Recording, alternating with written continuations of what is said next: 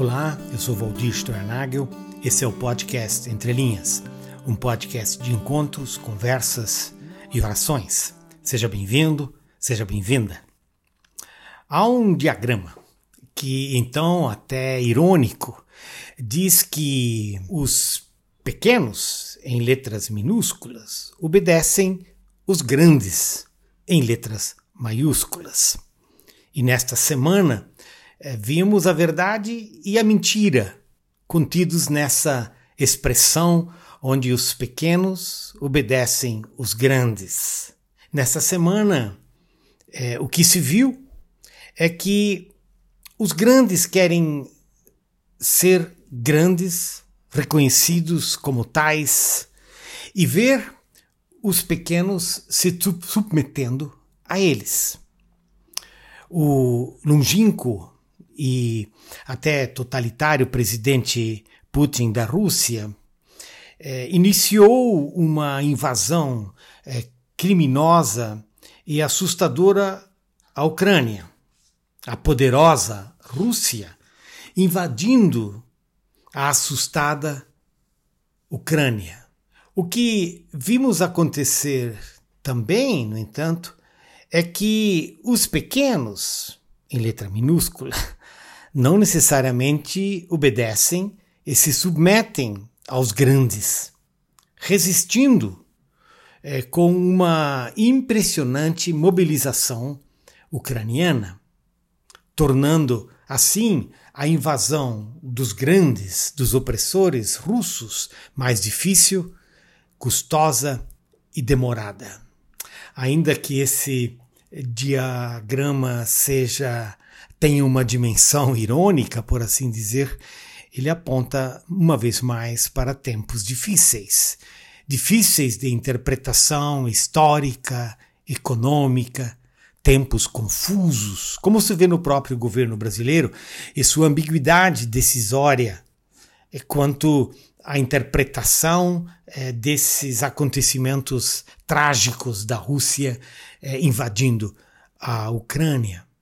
E inclusive é, apresentando uma ambiguidade difícil de ser aceita quando é, o grande, na sua força, na sua potência, é, não é denunciado, é, especialmente é, pela dor é, que ele causa em relação a tantos que são atingidos e se tornam as vítimas da guerra. O meu semblante está caído e o meu coração está pesado diante deste inaceitável quadro, no qual o grande, por assim dizer, é, pode simplesmente querer matar o pequeno.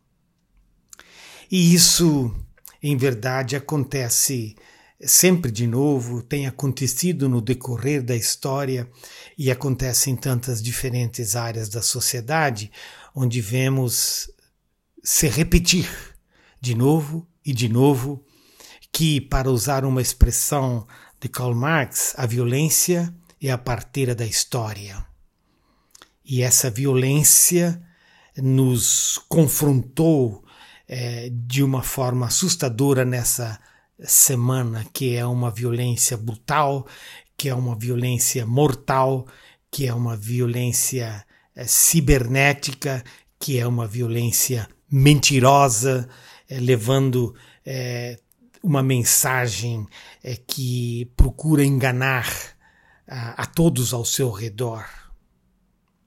Ou podíamos também usar uma expressão de Eduardo Galeano, quando ele diz que os senhores do mundo são loucos enamorados da morte. Os senhores do mundo são loucos enamorados da morte. A morte que se expressa de tantas diferentes maneiras, a morte que se expressa nessa multidão de pessoas fugindo da Ucrânia, morte que se expressa é, nessas crianças perdidas dos seus pais em meio aos bombardeios que destroem a sua, a sua rede vital. Morte em tantas diferentes expressões. Em meio a essa tristeza da alma, essa dor do coração, ao pensar eh, nas milhares e milhares de pessoas afetadas, machucadas e destruídas, em meio então a essa tristeza da alma, essa dor do coração, mas também essa raiva quanto à louca e injusta prepotência é, dos poderosos é, que, que simplesmente geram a morte. Putin hoje é uma expressão dessa loucura, dessa, dessa prepotência é, que parece tão cega e em verdade é cega diante é, da destruição, da morte e da, da miséria é, que, é, que ele gera. Essa, essa prepotência que se torna surdo, inclusive é, para aquela expressão do secretário-geral da ONU, quando ainda na noite em que a guerra estava sendo desencadeada, a invasão, melhor dita, da Ucrânia estava sendo ah, desencadeada, ele dizia em nome da humanidade, Putin, em nome da humanidade, uma humanidade a qual eh, os totalitários, os ditadores eh, já desconhecem e já não têm.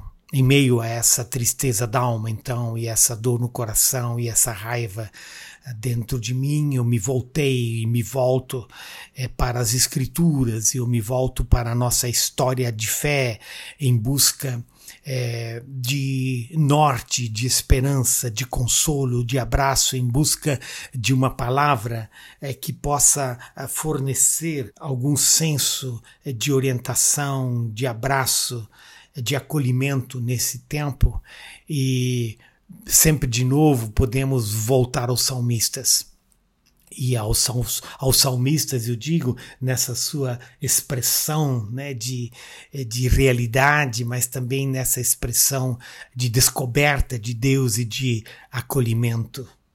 Eleva os olhos para os montes, disse o salmista do Salmo 121, de onde me virá o socorro. E é assim é que nós respondemos a esses tempos tão difíceis, deixando nascer dentro de nós um grito de agonia, uma pergunta que diz: De onde me virá o socorro? Para logo balbuciarmos com o salmista, é quando ele diz: O meu socorro vem do Senhor que fez o céu e a terra. E o, os próprios salmos nos ensinam e nos desafiam a, a perscrutar, a deixar com que essa palavra de esperança em Deus nos invada e a gente diga sim, mas como que isso se concretiza na história? Como que a gente se comporta como expressão desse socorro que vem de Deus? Como que a gente responde a um momento e a um tempo como esse?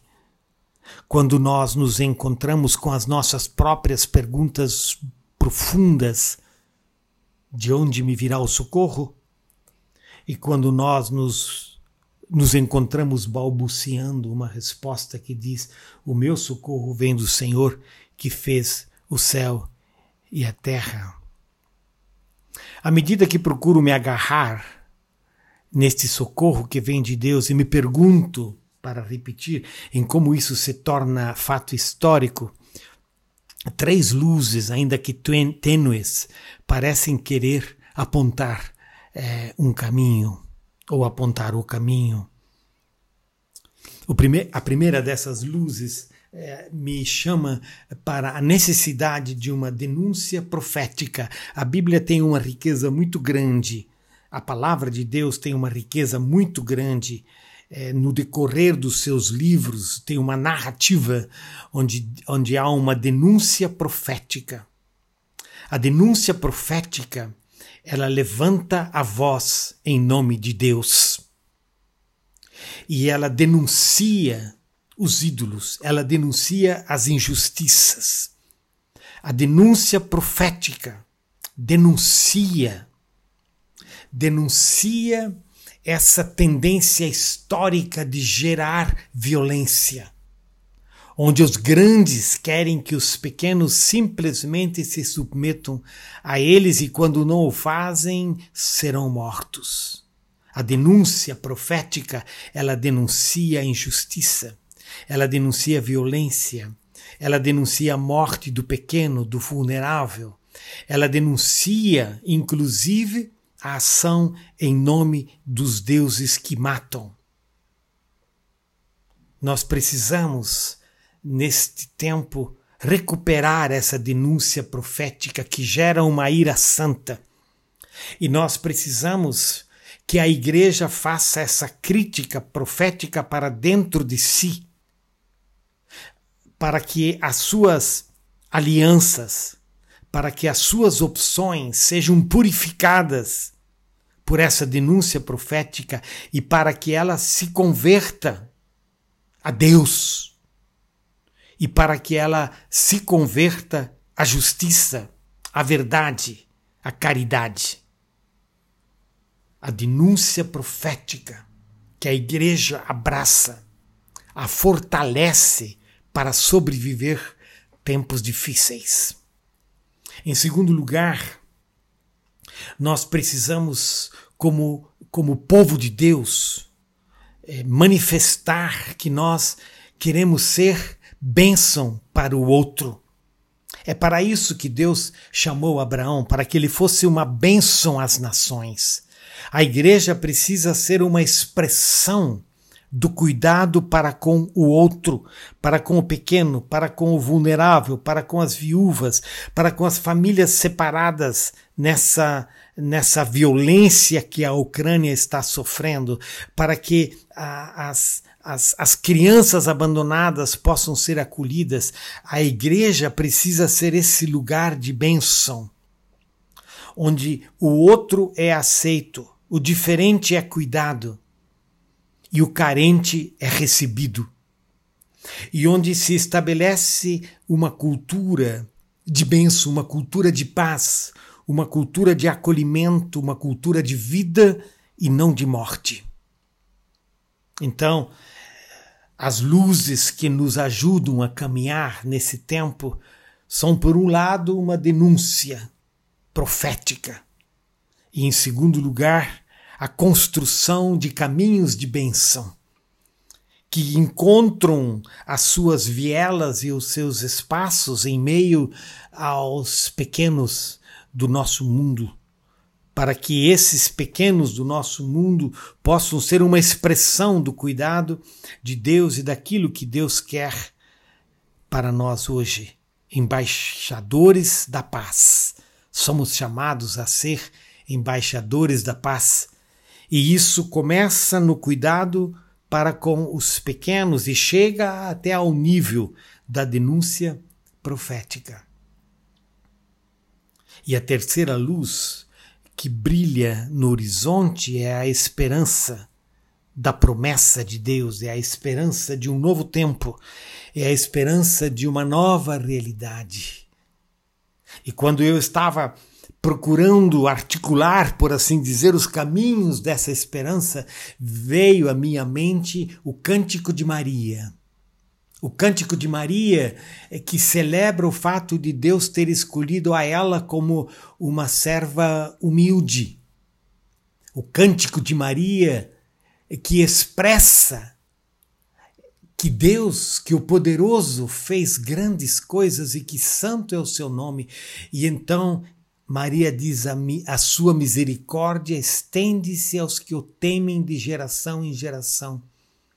Ele realizou poderosos feitos com seu braço, dispersou os que são soberbos no mais íntimo do coração, derrubou governantes dos seus tronos, mas exaltou os humildes, encheu de coisas boas os famintos, mas despediu de mãos vazias os ricos. E então ela começa falando de que Deus cumpre as suas promessas para sempre. como já vimos nos nossos antepassados, diz Maria, e como nós vimos nessa nuvem de testemunhas que nos cerca, nessa caminhada de homens e mulheres que são expressão na história da fidelidade do amor de Deus.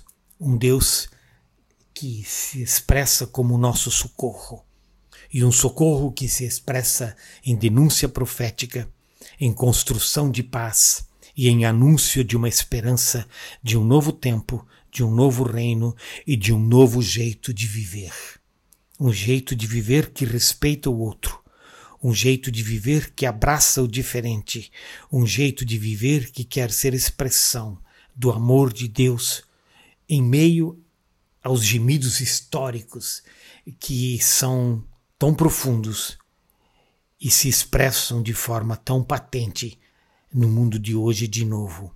A igreja, para ser igreja, precisa ser essa igreja da denúncia profética,